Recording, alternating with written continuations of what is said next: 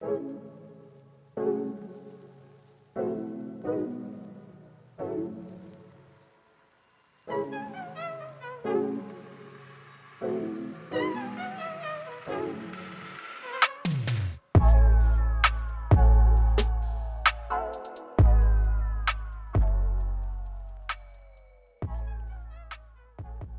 Olá, ouvintes! Sejam bem-vindos a mais uma edição do podcast de NFL do Time Out Sports.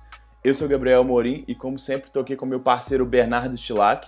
E, Bernardo, pleno 24 de dezembro, véspera de Natal, mas a gente não podia deixar falhar, né?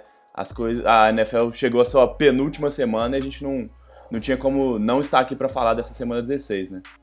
Exato, né? Tradicionalmente, na última semana do mês é bem movimentado, do, do ano, né? Bem movimentado aí nos esportes americanos, não é diferente na NFL. É, muitos resultados importantes, né? E chegando realmente ao fim da temporada regular, já estamos com um clima de playoff aceso aqui já. Exatamente, as coisas já. Grande maioria das coisas já se decidiram, mas a gente tem algumas coisas que ficaram para a última semana. Só antes da gente começar o programa, né, propriamente dito, começar a falar dos jogos e dos resultados, Vale lembrar que você encontra a gente em qualquer uma desses agregadores de podcast, é só procurar por Timeout Esportes, esportes com E. É E ou E, Bernardo? Eu nunca, nunca sei qual é o jeito certo. Você fala E ou E? Eu falo E. Geralmente em São Paulo eles falam E, né? Mas aqui em Belo Horizonte é, costumam mi... falar E. O mineirês é o E, né? Enfim, então é Timeout Esportes com ES, né? Para começar, em português mesmo.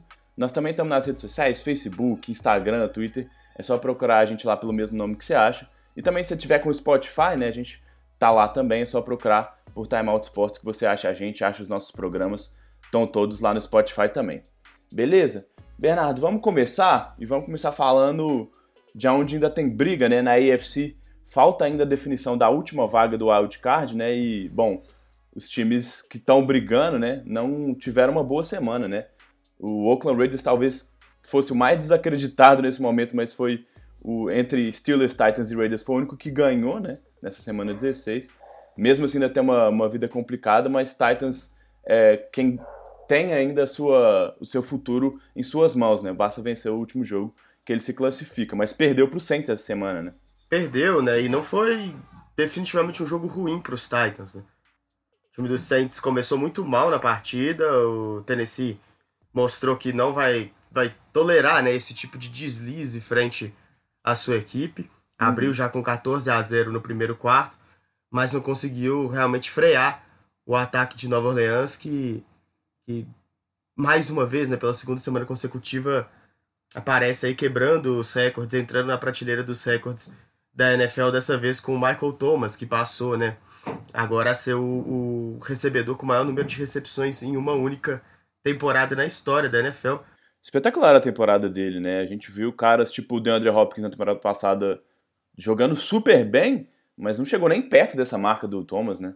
Não, pois é. E, inclusive, assim, o, o número de, de alvos que ele recebe em relação ao número de recepções é muito impressionante. Eu acho que é algo, assim, quase sem precedente mesmo para esse uhum. nível, né? Para esse volume de, de recepções que o, que o Michael Thomas tem. Teve mais um grande jogo recebeu 12 passes para 136 jardas. É, desculpa, mas é um percentual de acerto de passes de mais ou menos 80% que ele tem assim na carreira, né, jogando aí no New Orleans Saints. É uma coisa absurda, né? Exato, é. é e, o Tennessee, assim, é, não conseguiu segurar defensivamente, é, embora tenha aparecido bem em alguns momentos isolados. E mas teve um bom jogo até ofensivo, né? A defesa do Saints foi bem agressiva, melhorou muito a partir do segundo tempo, mas não conseguiu frear o, o time dos Titans a não, a não conseguir muitos pontos, né? 28 pontos é até bastante contra a defesa do Saints. O Ryan Hill sofreu bastante com, com sex, né? E ele é um cara que, é, por melhor que esteja jogando, precisa ser bem protegido, precisa de ter tempo no pocket para poder fazer o seu time caminhar. Ele foi sacado cinco vezes. É, acho assim que dentro desses times, né, os Raiders, os Steelers, os Titans seguem sendo a equipe que vem desempenhando o melhor futebol americano e que teria mais chances de, ah, de incomodar nos playoffs mesmo, né? Porque os Steelers é, a gente já discutiu isso aqui nas semanas anteriores, né? É um time muito mais calcado na sua defesa, é, tem problemas muito graves na posição de quarterback, e os Raiders oscilam bastante, né? Mas talvez ainda seja melhor do que, do que os Steelers, embora depois a gente possa trazer o cenário aqui que os Raiders precisam.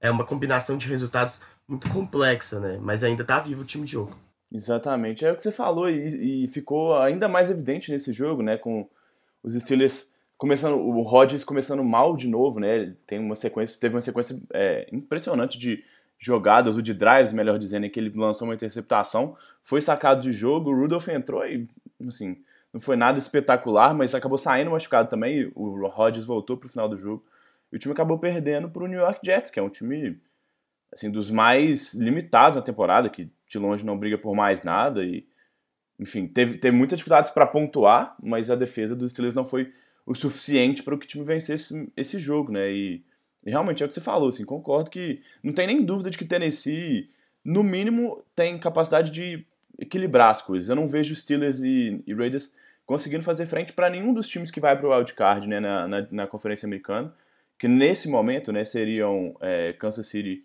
é, ou Houston, né, um dos dois deve ficar aí nessa terceira posição e pegar o último classificado na, na Conferência Americana. Mas é, eu acho que Tennessee tem capacidade de incomodar esses dois times, né? Coisa que Pittsburgh e Oakland, para mim, estão longe de fazer. E, bom, é, pelo bem dos, dos, dos, jogos, assim, mais do que qualquer coisa, seria legal para ver, até porque o Tennessee, é, como você falou, sofreu muito, mas ele teve um bom jogo. Tem um passe pro, pro Tajay Sharp na endzone que é espetacular. Ele fez boas conexões, mas a, a linha ofensiva de Tennessee, quando tem esses jogos é, que, que não consegue proteger bem seu quarterback, é uma das das que cede mais sexo aos adversários, né? Tem sido assim nas últimas duas, três temporadas. Então foi um, foi um problema mesmo. Mas eu acho que é isso, assim, é, é mais uma torcida para a gente ver um time bom jogando, não necessariamente Tennessee, como é que eu vou dizer, entra como um time de wild card, né? Que a gente vê, é, às vezes, uma diferença muito grande né, entre os campeões de divisão e os, e os times que vêm para repescagem, mas não é o caso de Tennessee se o time lá de, dos Titans conseguir essa última vaga, né? É, eu acho que a, além da linha ofensiva, a gente tem que levar em consideração também a ausência do Derrick Henry, né? Que é verdade. É, fez bastante falta contra o Saints, porque o time não conseguiu estabelecer um jogo terrestre conciso, né? Que conseguisse ficar, é, levar o time ao ataque de forma mais contundente.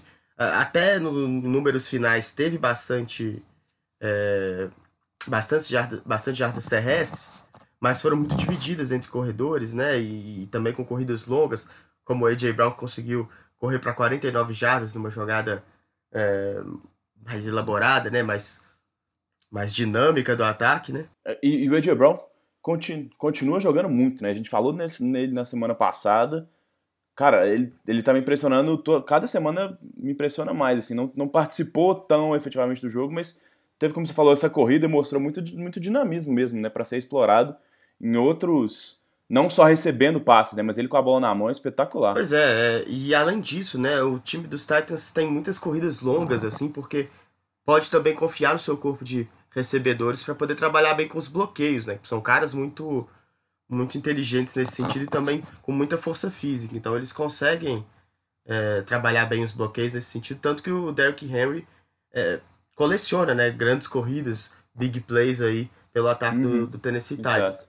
É, não é o que acontece quando, quando você não tem o Henry, o Dion Lewis até é, começou bem a partida, mas não tem nem comparação, né? Não, não, não vem jogando no mesmo nível, não, não tem o, o mesmo estilo nível. é outro, né? Outro estilo, exatamente. O estilo é totalmente diferente. Então, é extremamente importante que, que o running back volte aí pro time nessa semana 17 para poder assegurar essa classificação para os playoffs. É isso, na semana 17, acho que a gente pode falar um pouquinho dos confrontos, só para a gente antecipar, né?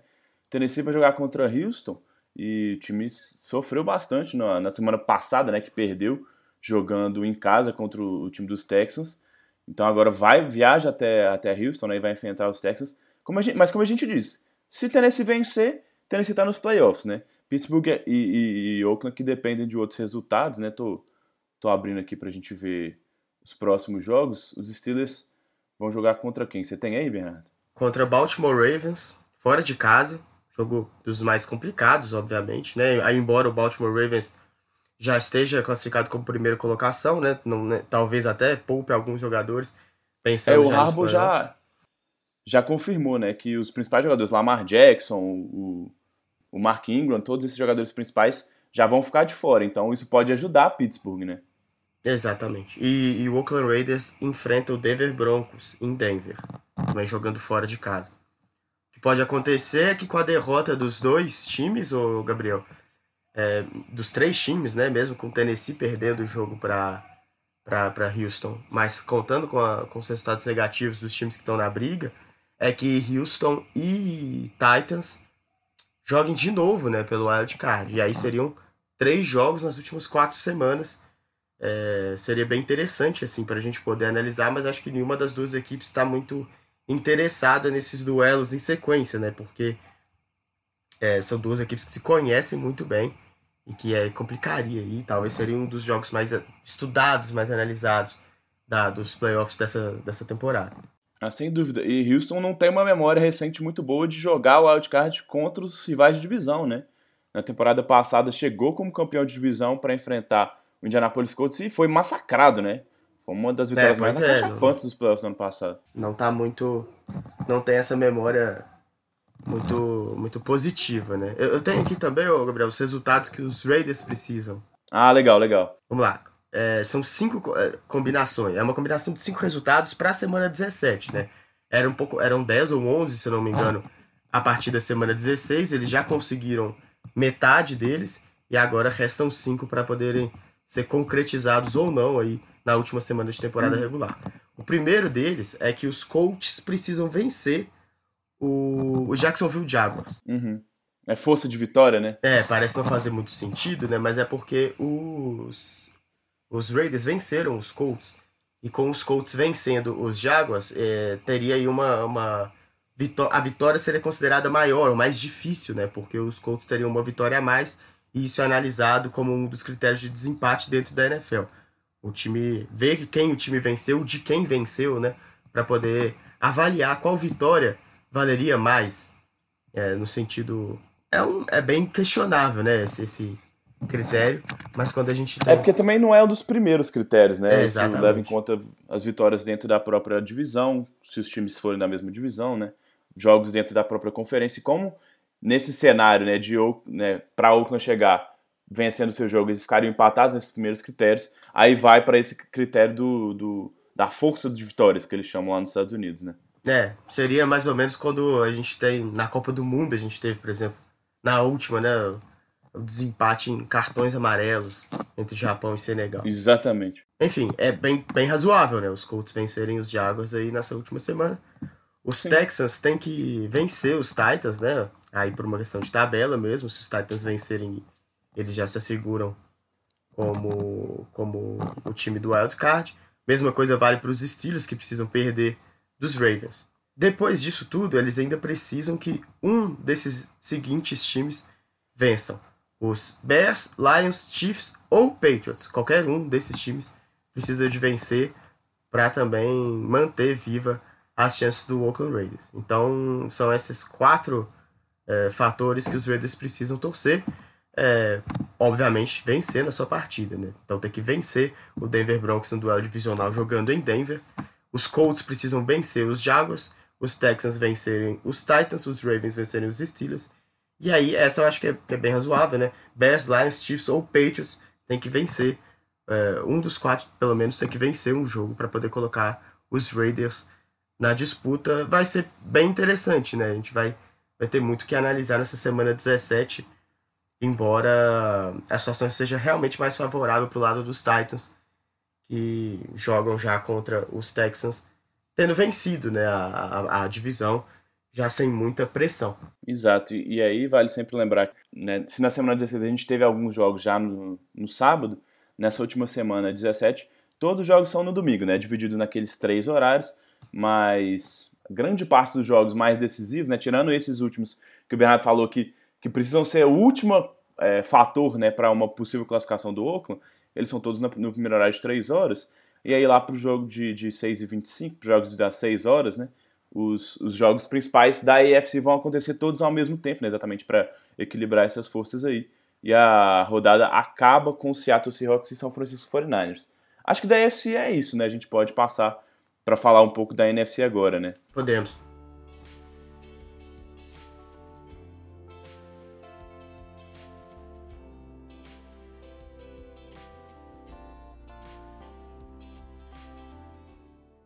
Beleza, então é, eu falei um pouquinho de, de Seattle, de São Francisco, mas antes disso acho que a gente pode falar do jogo que, que é, é ainda a vaga em aberto, né? Se na IFC a gente tem time, os três, esses três times que a gente falou brigando pelo wild card, na NFC Philadelphia Eagles e Dallas Cowboys brigam diretamente para saber quem vai ganhar a divisão. E só, né? Já há algumas semanas os, os dois times não têm nem mais condições, né, ou, ou, ou, capacidade de, pelo número de vitórias, brigar eventualmente pelo wildcard. Então, esse jogo, né, o 17 a 9 do Philadelphia Eagles em casa vencendo o Dallas Cowboys, é, realmente coloca o Philadelphia com uma chance enorme de se classificar, principalmente porque depende só de si. E esse, essa última rodada ele enfrenta o New York Giants, né, que, que é um dos piores times nessa temporada. Fez um jogo emocionante até nessa, nessa semana 16, mas né, tá, tá, mesmo com o Philadelphia não estando no melhor dos momentos, ou tecnicamente deixando a desejar, entra como grande favorito. E Dallas que teve, nossa, foi um jogo desastroso, assim. Se, se a gente né, pode falar de, por exemplo, mais pra frente de Minnesota que teve muitos problemas na linha ofensiva e tal. Nossa, eu olho pro time de Dallas e parece chover no molhado, mas o plano de jogo foi esquisitíssimo.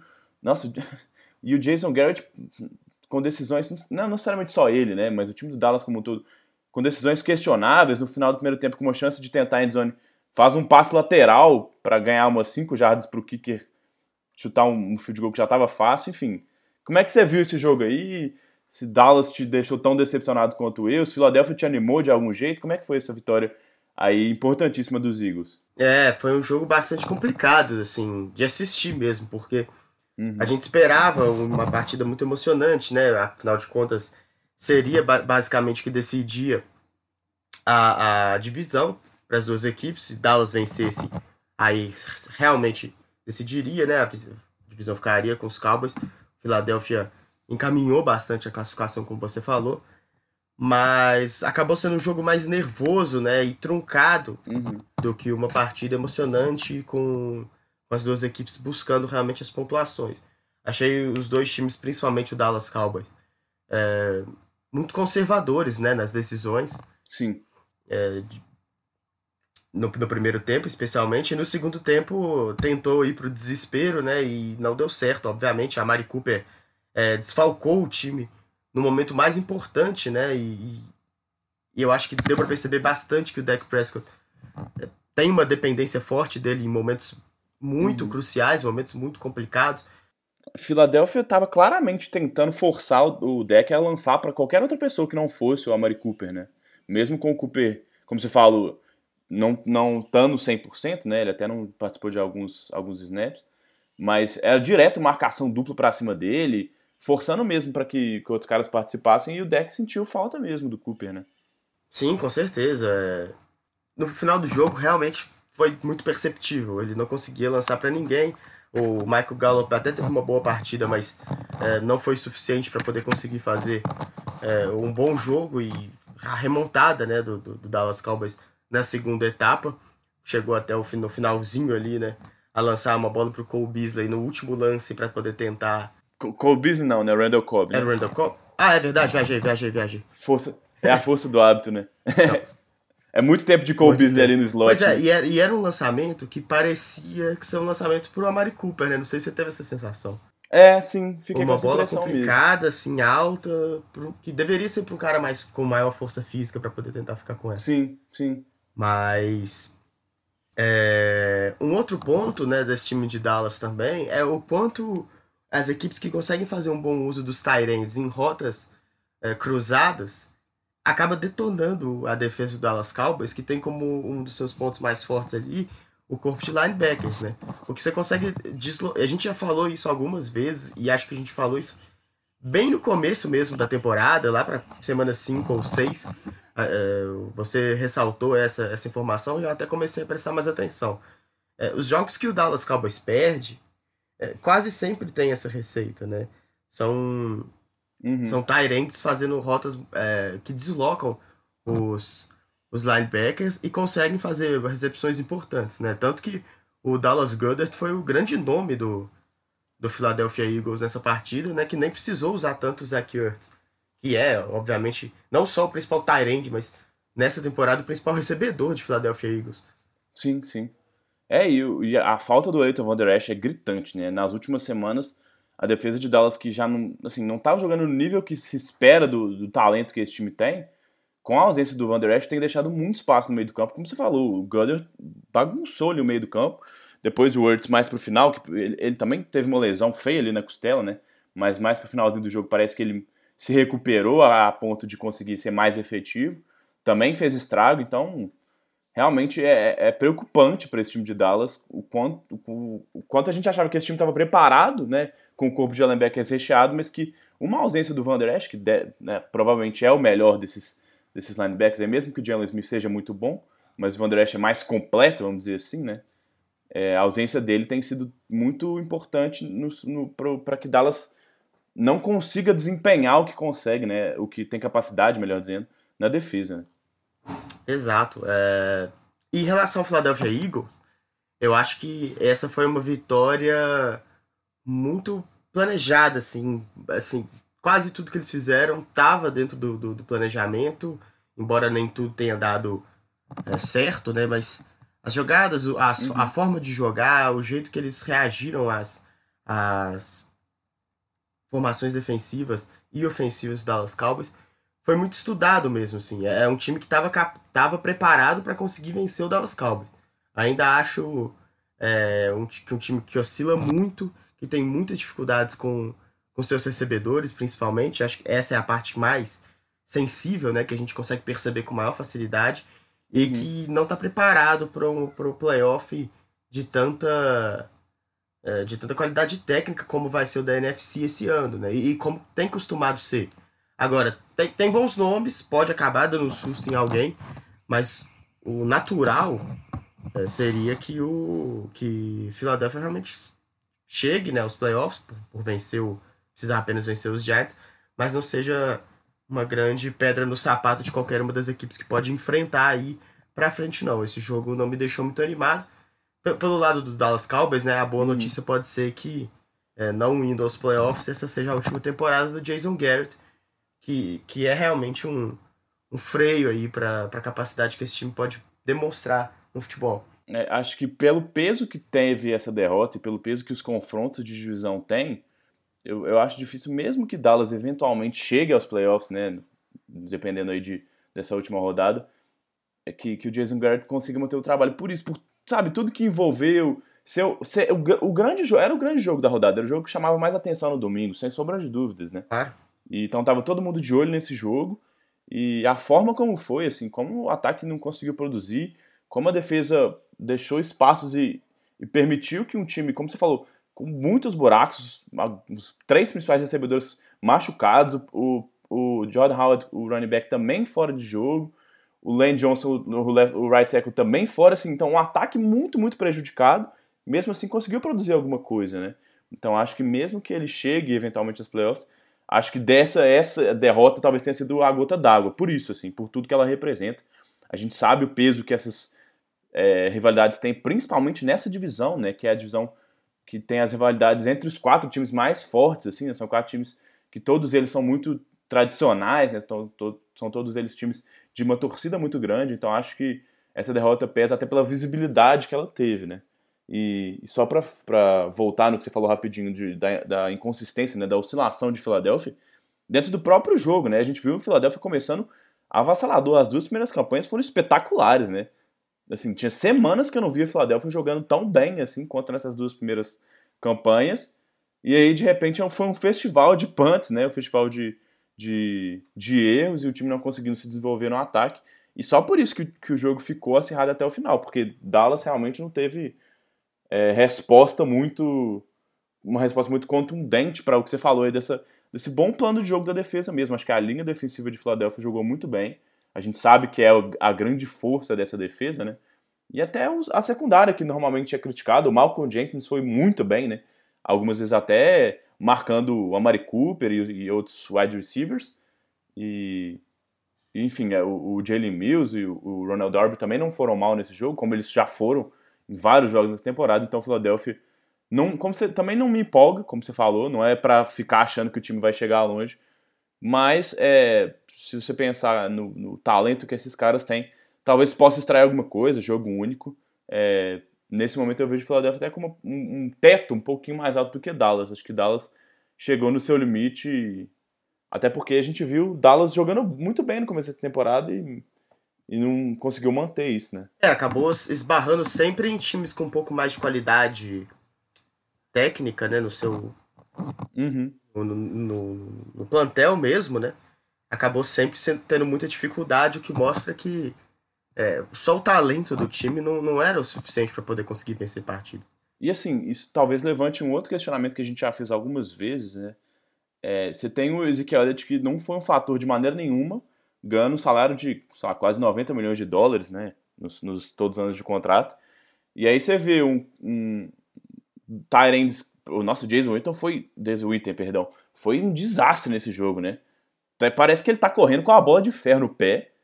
E, e assim, fora o Michael Gallup e, e, que foi bem nesse jogo, a Mari Cooper, que a gente falou que foi bem discreto, o time tá sofrendo demais. A gente vê buracos que pareciam que não eram tão graves e que talvez ter dado esse contratão pro, pro, pro Ezequiel Elliott só evidencia ainda mais, né? Quão é, deficiente esse time tá em algumas posições, mas isso sem, sem tirar o, o, o, crédito, né, o demérito, melhor dizendo, do, do Jason Witten nesse fracasso nessa temporada. É, eu acho que isso evidencia ainda mais o, o problema de, de gerenciamento do time, né?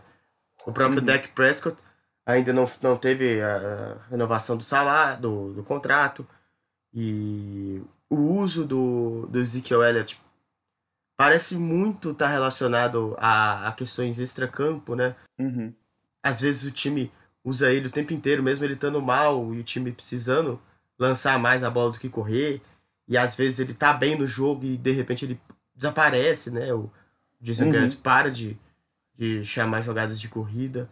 Uh, é um time muito complicado, realmente difícil de, de entender a, a crise no Dallas Cowboys, né? Porque tem muito talento, e, e é mal treinado de uma forma diferente do, do que os outros times é mal treinado, uhum. né? Uhum. Parece ser propos... parece se auto-sabotar o tempo inteiro. Então, vamos ver como é que vai ser, né? Na, na, na Esse jogo pareceu uma auto-sabotagem do início ao fim, assim. O Jason Garrett tava...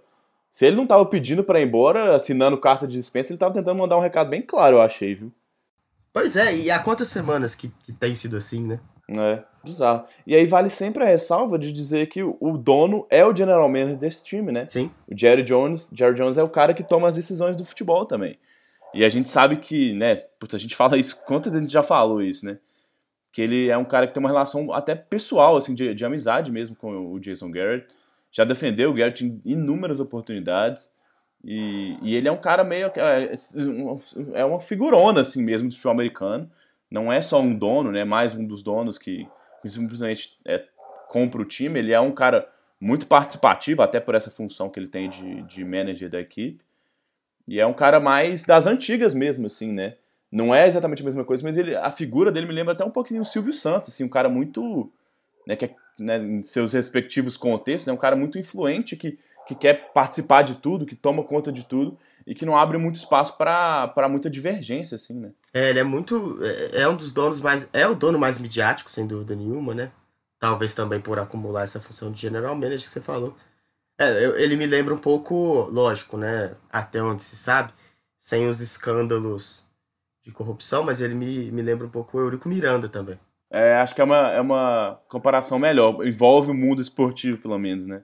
Mas é isso. Realmente uma figura muito centralizadora no, no poder do, do, dos Cowboys. E que tem os filhos deles, né? Aí realmente parece o Silvio Santos. Mas também o Eurico tem o Euriquinho, né? É, os filhos exatamente. dele fazem parte ali. É, dizem que tomam alguma das decisões mais importantes, né? Sim. Ou então que freiam o pai de fazer algumas loucuras, até porque o Jerry Jones, vamos ver quantos anos tem.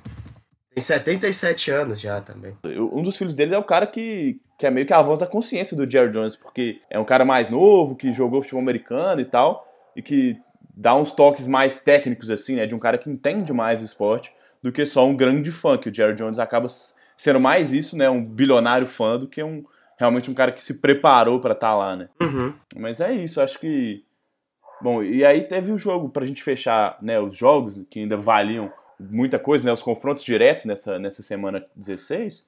Teve nessa segunda-feira um jogo que eu acabei de terminar de ver, né? É, Green Bay Packers vencendo o Minnesota Vikings fora de casa, a primeira vitória dos Packers lá no US Bank Stadium. E, bom, eu tô animado por um lado, mas um pouquinho decepcionado por outro, mas para falar primeiramente do, da parte boa, positiva, essa defesa do Green Bay Packers voltou à vida, hein, Bernardo? A gente falou que ela tem sido oscilante, mas nos momentos em que ela vai bem, nos jogos em que ela vai bem, ela consegue destruir os ataques adversários, né? É, realmente, ela tem essa capacidade de ser absolutamente dominante, né? E ontem foi espetacular. Aliás, faço a ressalva para as duas defesas, né? Foi, foi uhum. um bom jogo uhum. das duas defesas. Concordo. Mas a do Green Bay Packers realmente conseguiu impor ao ataque adversário mais dificuldades, é, porque conseguiu chegar no quarterback muito mais vezes, né? O Zadarius Smith. Nossa. Parecia que tava um fantasma, sabe? Ninguém conseguia encostar a mão nele. Ele passava por dentro da linha ofensiva. Em qualquer situação, hora. né? Situação de passe, situação de corrida, ele tava lá no backfield o tempo todo do, dos Vikings, né? Pois é, e era é interessante ver o sex dele nessa partida. Eu até. Você tem o um número exato? Foram três ou quatro, né? Acho que foram três e meio, né? É, sim. Em todos eles, e, e mesmo na, quando não há o sec, quando ele chega no, no quarterback, é, às vezes a gente vê né, o jogador de defesa meio aos trancos e barrancos, sendo agarrado, puxado, uhum. é, fazendo um último esforço ali para conseguir tocar no quarterback com a ponta dos dedos. O Zadarius Smith não, ele estava conseguindo chegar vivo, rápido, com os dois braços livres, né? Passando ileso, praticamente, né? Pois é, então, assim, é um jogo espetacular dele, com muita... Você acha que ele foi a melhor contratação dessa temporada? Eu, eu tenho dificuldade de apontar um outro cara que foi tão bem mudando de time, viu? Olha, talvez seja a principal contratação defensiva, né? A gente uhum. tem o, o, o, Sanders no 49ers também, que foi bastante importante. Ah, é verdade. Mas que aí foi uma troca, né? Não foi um cara que veio na free, que chegou na free agency também. Sim, sim. É, talvez seja, porque apare... tá aparecendo em momentos muito importantes, né, cara? Esse jogo de ontem foi extremamente uhum. importante para Green Bay. É o mais impactante no time, porque olha, era uma, era uma, uma deficiência latente de Green Bay, o pass rush. E por mais que o Preston Smith também esteja ajudando, é, se os dois começaram bem a temporada, né, no, do, com o decorrer do ano, né, com o decorrer dessa temporada, o Zadarius Smith deu um, se distanciou tanto do Preston Smith que é difícil até colocá-los na mesma prateleira, né? E isso não é, é um demérito para o Preston Smith necessariamente, né? Não, não. É realmente um desempenho sensacional do Zadarius Smith. E acho importante também a gente fazer uma ressalva que a gente fez quando falou do Tennessee Titans é, um bom jogo terrestre, né, com, com um bom corredor, embora uhum. cada vez mais a gente discuta que o talento, especificamente na posição de running back, ele é menos importante do que em outras, outras posições, né, que uhum. acaba sendo mais importante também ter uma boa linha ofensiva, uma, um, bom desenho, um bom desenho de, de corridas, mas ter um bom running back, um running back talentoso é extremamente importante. No caso do, do Titans, sem o Derrick Henry, as jogadas de corrida foram bastante comprometidas, o time não conseguiu estabelecer tempo é, de ataque no gramado e o Ryan Tannehill sofreu bastante com o pass rush sendo sacado cinco vezes. Uhum. É, é, mais ou menos o que a gente pode falar que aconteceu ontem com a ausência do Dalvin Sem Cook, dúvida. né? Sem dúvida. Porque Sem o, dúvida. principalmente porque o, o, o Kirk Cousins era um cara que estava jogando bem, mas ele depende muito de outros fatores. E um desses Sim. fatores nessa temporada foi o, play action, né? Que basicamente só existe porque o Dalvin Cook teve uma temporada espetacular. Então a uhum. ausência dele ontem foi muito sentida e o Kirk Cousins teve um jogo assim de dar dó, não só porque ele foi mal, mas porque deu, deu um pouco de pena dele mesmo. A, a, como ele foi sacado, acossado o tempo inteiro, não teve paz em nenhum momento do jogo e mostrou, né? É, as pessoas gostam muito de pegar no pé dele, que ele é um cara que que medíocre, né, na, na uhum. acepção assim da palavra, um cara que não, não consegue vencer grandes jogos, mas pô, ele é um quarterback mediano que tem a capacidade de realmente jogar muito bem quando as coisas estão funcionando ao lado dele. Por causa dessa capacidade, eu acho que ele acaba ficando sempre em evidência e jogando em times que estão brigando por alguma coisa. Uhum. E não é uma pressão que você vê, por exemplo, em, outros caras médios como, por exemplo, o próprio Até Ryan piores do que ele, né? Exato, é. Que, que tem, tem, tem carreiras mais longas sendo quarterbacks medianos, né? O Case Keenum, por exemplo, teve uma boa uhum. temporada nos próprios Vikings, né? Então ele acaba atraindo muito holofote e, e quando, a, quando o time não consegue é, ajudar, ele realmente não tem capacidade de fazer. Acho é porque ele pipoca ou qualquer coisa assim. Ele não tem realmente é, a capacidade de conseguir. É, capacidade técnica mesmo de conseguir. De mudar o nível desse ataque sozinho, assim, né? Pois é, e ele chega à impressionante marca de nove Monday Nights Football sem nenhuma vitória. Né? É bizarro, né? É, assim, é, é o que você falou. Ele, tava, ele foi acossado, pressionado o jogo inteiro. Tava evidente que Green Bay, sabendo dessa deficiência, né, dessa, dessas ausências, não só do Cook, mas do Madison também, que é um bom reserva, né? Talvez seja um dos melhores reservas aí é, na posição de running back hoje em dia. Com os dois fora, o Green Bay não comprou a corrida hora nenhuma. Na verdade, uma vez que ele comprou a corrida. Foi uma sequência acho que de duas ou três corridas que o, que o Abdullah até que teve, conseguindo dois first downs. Mas aí o play action entrou, ele teve o pocket limpo pela primeira vez, acho que no jogo inteiro, acho que já pro, no terceiro quarto do jogo, assim. Só que aí foi o momento em que ele lançou a interceptação. Então, acho que também por isso, né? Você fica com. É, a gente sempre fala de relógio de quarterback, né? Você passa o jogo inteiro sendo pressionado a cada um, dois segundos, você não consegue nem plantar direito, nem fazer suas leituras pra, e já tá sofrendo pressão, o cara acaba, às vezes, se precipitando, né? E acho que foi o caso nessa, nessa jogada também. E aí, é, é demérito dele, sem dúvida, mas diz muito dessa linha ofensiva também, que não é brilhante e que muitas vezes trabalha melhor porque a pressão é, é, é aliviada por esse jogo terrestre que proporciona essa, esse play action para as jogadas de passe, né? Então, realmente nesse jogo deu para ver que não é a melhor linha ofensiva do mundo, que acho que ninguém esperava que fosse, mas que a temporada que eles tiveram é, é bem sintomática do quão bem esse time estava planejando as suas estratégias, né? Como estava sabendo utilizar esse talento no jogo terrestre que tinha. Exatamente. E talvez também tenha um problema é, com a tentativa de reeditar a grande dupla de recebedores que já foi o Stephon Diggs e o Adam Thielen porque o, o Diggs até tá jogando bem, mas o Thielen ele não voltou bem, né? Ah, ele tá machucado ainda, não, não tem explicação. Pois é. Não consegue jogar. É, ele, ele quase, assim, ele, ele quase não corre rotas. Acho que ele foi alvo de um passe no último jogo. Um ou dois uhum. passos. E, e você vê que ele correndo, ele não tá. Ele não tá tendo aquela explosão. Ele já não é o cara mais rápido do mundo, né? Ele precisa de execuções muito boas de rota que ele tem. E aí você não consegue fazer essas mudanças de direção, essas quebras de direção ele realmente não é um fator nesse momento, né? Exato, né? E, e, assim, eu acho que acabou. Isso acabou sendo um fator um pouco mais complicado, porque imaginava-se que ele pudesse ser no momento em que o time perdeu a sua ignição, né? Que era o, o jogo uhum. terrestre. Mas definitivamente não foi o que aconteceu. O Stefan Diggs tá bem sobrecarregado nesse ataque. E, e de novo, né? O Kirk Cousins não é o cara que vai ficar criando é, jogadas onde não tem, né, passes complicados. Agora, eu queria até ver sua opinião, você tá com o jogo até mais fresco na memória aí. É, eu, eu fiquei um pouco decepcionado. E posso até dizer que uma pontinha assim, de preocupação com a partida do Aaron Rodgers. Eu, eu achei que ele jogou mal assim a partida. E ele não tem jogado bem, assim, não tem sido o Aaron Rodgers que a gente tá acostumado a ver.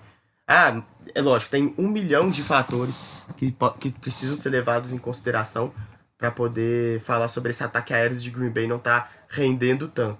Mas o fato do Aaron, o Aaron Rodgers ser o Aaron Rodgers é justamente o que a gente falou aqui do Kirk Cousins, né? Uhum. Ele é um cara capaz de fazer o ataque render mesmo quando as peças ao redor não tão bem orquestradas, né? Ou funcionando da melhor maneira. E ele não tá conseguindo fazer isso nessa temporada. O Aaron Jones tem, tá sendo super importante. Mais uma grande partida do running back ontem à noite, né? É, vamos ver se ele vai voltar a, ao seu melhor nível quando as partidas exigirem mais dele nos playoffs, né? Uhum. É, é, eu disse né, antes da gente começar, né, bem no comecinho desse jogo, pra gente falar desse jogo, que pro lado de Green Bay uma coisa me animou muito, que foi a defesa, mas o que me preocupa é exatamente isso, assim. O, o Rodgers não tá jogando tão bem, e como se falou, depois daquele jogo, daquela sequência contra Detroit e, e, e Oakland, que ele foi muito bem mesmo, que ele tava até na briga para ser o MVP, ele não teve jogos assim, nossa, nem perto daqueles, né? Então acho que. E também teve jogo contra Kansas City, né? Que ele foi muito bem. Esses três jogos em sequência ele foi realmente bem. Mas depois realmente ele caiu de nível. E assim, difícil de dizer e até engraçado, até em certa parte. Porque um dos grandes motivos para se contratar o Matt LaFleur é porque ele era um cara que entende muito de ataque, acho que ele entende mesmo, dá para ver em vários momentos da temporada que o time tem um ataque muito bem desenhado, né? Mas nos, nos melhores jogos assim de Green Bay, quando ele foi mais dominante, talvez tirando esse jogo, o jogo contra Oakland e talvez o jogo contra Kansas City, é, foram jogos em que a defesa foi muito bem, né? O que chega até a ser engraçado. O Mike Patton talvez tenha mais é, relevância ou mais importância nesses grandes. O Patton, que é o coordenador defensivo desse time dos Packers, né? Mais importância nesses grandes jogos, nessas vitórias mais relevantes, do que necessariamente o, o Matt LaFleur. Claro que não dá para excluir o treinador principal. Ele tem, ele tem pelo menos uma mãozinha em tudo que o time faz, né? Por ser esse grande comandante. Mas é engraçado a gente ver o Green Bay Packers saindo do Mike McCarthy, contratando um cara para ser essa mente ofensiva para Aaron Rodgers e o time se saindo bem muito mais por um mérito defensivo do que exatamente por um mérito ofensivo, né? Exatamente. Não é o que a gente esperava desse Green Bay Packers, né? Acho que, inclusive, é, é a justificativa que a gente pode dar quando fala, pô, né, esperava mais esse time, e alguém uhum. fala, não, mas hoje é, né, tá brigando aí e tem grande chance de ser a primeira colocação geral da NFC, mas é porque quando a gente vê o time que tem o Aaron Rodgers como quarterback, né, mudou o técnico justamente para poder melhorar essa sintonia com um dos quarterbacks mais talentosos de todos os tempos. A gente esperava um ataque mais dinâmico, né, mais, mais poderoso, embora essa defesa também seja interessante de assistir, né? ela tem esse problema de estar tá jogando no, nos Packers, né? Se fosse outro time mais. Exato. É, mais identificado com um poder defensivo, ela ia estar tá sendo mais exaltada. Exato. Não, e assim, acho que pra gente fechar, assim, de NFC, é engraçado como a gente também falou a temporada toda quão equilibrada estava essa disputa pelos primeiros lugares, o quão bom esses primeiros, esses times com cinco melhores campanhas de número de vitórias, né? Os quatro, os três líderes de divisão mais Seattle e Minnesota nesse momento, né? É, uhum. E talvez Green Bay, como você falou, seja o primeiro colocado da NFC inteira, sem necessariamente ter convencido assim, demais em momento, um bom momento da temporada. E talvez essa ressalva possa ser feita para todos os times, né? A gente viu os 49ers tendo um grande momento, mas caindo, depois se recuperando. É, New Orleans teve o um problema com o Joe Brees, é, que se machucou. E mesmo quando ele, nos primeiros jogos em que ele voltou, o time não foi tão bem. O Camara ainda sofrendo, apesar, é, apesar de ter se recuperado nesse último jogo, ele foi bem. Seattle, né? Tem vitórias espetaculares e aí vai e perde para Arizona em casa. Mais uma derrota uhum. em casa. E dessa vez para um time que não deveria perder, né? Que você perder para Baltimore e perder para New Orleans, ok, né? Até acontece. Mas perder para Arizona em casa realmente não dá para levar. E Minnesota tem todas essas ressalvas que a gente acabou de fazer, né? Que podem ser para o jogo de, de segunda-feira agora, mas que podem ser um retrato também da temporada. Então é engraçado. Talvez a gente vê né, que a gente tem uma, uma, um topo de divisão, um topo de conferência, melhor dizendo, tão disputado, mas que talvez o único time que realmente tenha convencido a temporada inteira seja, esteja na AFC, que é o Baltimore Ravens, né? Exatamente. É por isso que eu acho que vai ser um, um vão ser playoffs muito interessantes, principalmente não, do lado da NFC, porque todos os times em algum momento, acho que os Packers, é, também teve aquela sequência de bons jogos, né? Mas uhum. todos os times em algum momento empolgaram muito, né? Eles demonstraram assim toda a capacidade que tem. Talvez o Saints, quando empolgou, não tenha sido o momento mais é, que dá para levar, né, para os playoffs, porque acho que o grande uhum. momento do Saints foram realmente as vitórias com o Terry Bridgewater, que ninguém estava esperando. Uhum, uhum. Mas a gente pode levar em consideração também o fato do, do Drew Brees ter chegado à, à marca de maior número de touchdowns passados, o Michael Thomas também ter tido temporada batendo recordes. Então, dá para colocar isso na conta como uma empolgação, né? Só que todos os times também tiveram tropeços muito inesperados, né? Uhum. Então, chega aí, né, com bastante material para ser analisado, né? Pra gente que, que faz o podcast, que analisa assim também, é muito interessante, porque no primeiro jogo de playoff do Seahawks, por exemplo, é óbvio que a gente vai ter que assistir esse jogo do, dos Cardinals é, de novo, né? Essa derrota dos Cardinals uhum. e pensar, pô, o que, que aconteceu ali? O que, que pode se repetir num eventual jogo contra os Eagles, por exemplo, uhum. né? Que, uhum. que também são uma equipe que está abaixo do Seahawks, mas assim como, como eles, os Cardinals também estão abaixo, mesmo assim conseguiram vencer quando, quando era extremamente importante para os Hawks a vitória, né? Já que é, a última rodada e o último Sunday Night Football é São Francisco e Seattle, vai ser um grande jogo no, no próximo domingo. Então, tem muito material para análise, tem muito material especulativo mesmo, e a única grande vantagem vai ser vão ser os dois times que vão conseguir essa primeira rodada de descanso, né? Por isso que essas primeiras colocações são tão importantes. O São Francisco 49ers vencendo mantém a primeira colocação, Green Bay Packers vencendo é, pode ficar em primeiro, mas no, no máximo ali, é, no mínimo, né, fica na segunda, então também mantém a, a semana de bye. Joga contra Detroit Lions, né, na, na, na última rodada, então provavelmente vai conseguir a vitória. É, e os Saints precisam vencer o seu jogo contra o Carolina Panthers e torcer para uma vitória do Seattle Seahawks contra os 49ers, se quiser aí ficar pelo menos na segunda colocação e garantir também a folga na primeira semana de playoff. É, exatamente.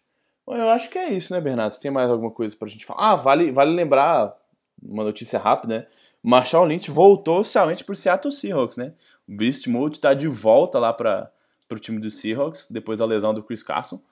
Uma lesão chata, né? Um cara que tava jogando tão bem esse ano e que tá, tem tido problemas até recorrentes com, recorrentes com lesões nessa sua ainda breve carreira, né? Mas é divertido pra gente ver em qual nível vai voltar o Marshall Lynch, né? Se vai ser aquele cara explosivo, já não, né, tá, tá, já estava aposentado, né? Não deve ser tão importante como ele já foi de ser o melhor, o melhor running back da, da liga inteira, mas é bem divertido por toda a história e por todo o personagem que o Marshall Lynch é, né? É, uma contratação pontual, assim, para playoff, né? Não, não, não costuma acontecer. Uhum. Ainda mais um cara com esse tipo de identificação com, com a equipe, né? É.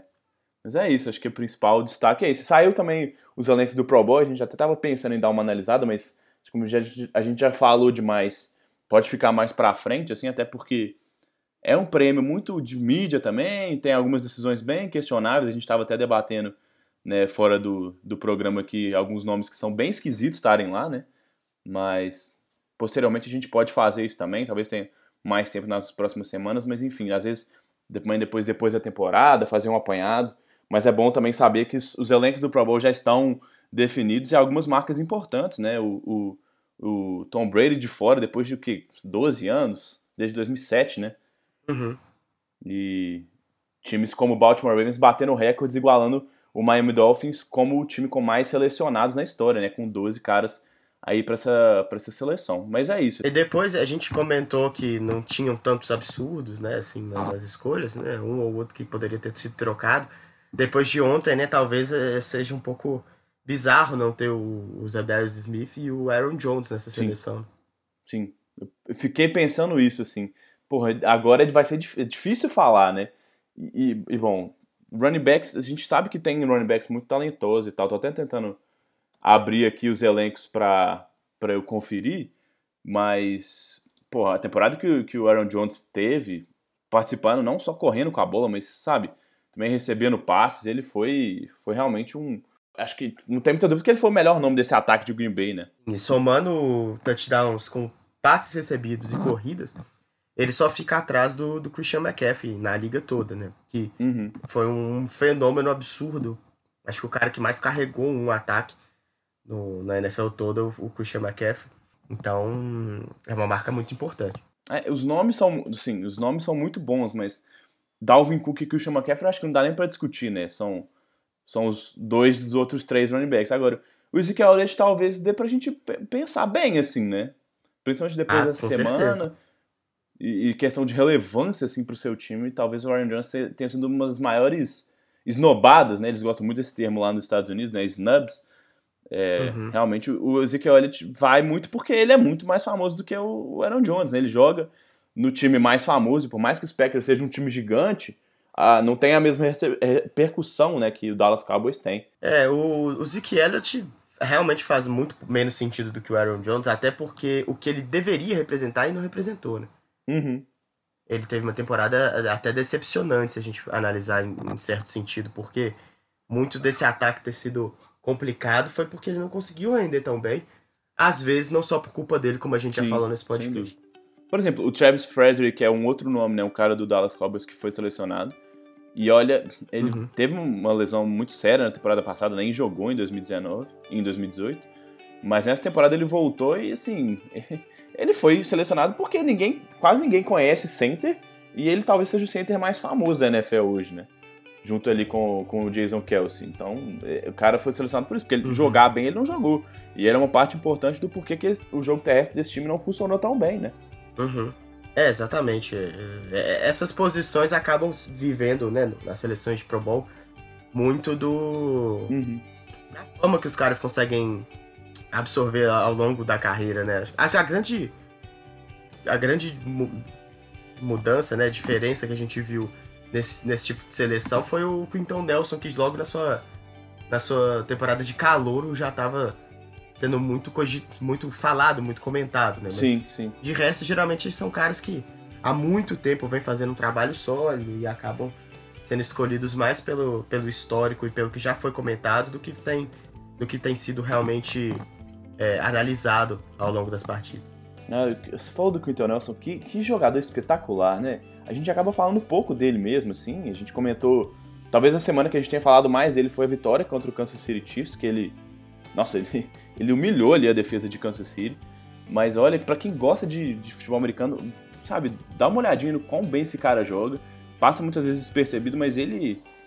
Ele tá num patamar que ele, ele já chegou na liga acima de, sei lá, 95% dos caras. E hoje é, é, talvez seja um jogador de linha mais completo, né? Espetacular. É, o cara chegou muito pronto, né? Isso foi uhum. realmente impressionante. Por isso, inclusive, chamou tanta atenção, né?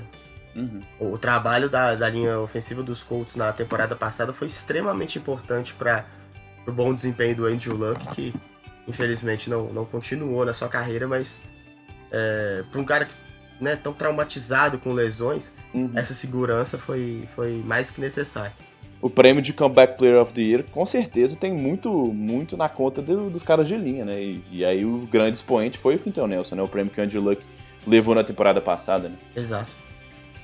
Beleza. Mas é isso, a gente, né, o Pro Bowl, como a gente falou, tem, como é uma votação popular, tem muito de, de popularidade mesmo, né? Que já, tá, já é esperado de um, de um prêmio desses.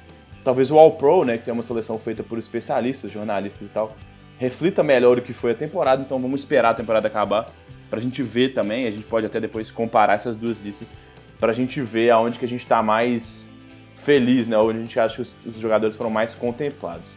Beleza? Exato. Vamos, vamos fechar então, Bernardo. Um abraço para você, um Feliz Natal para você, para sua família e para os ouvintes também.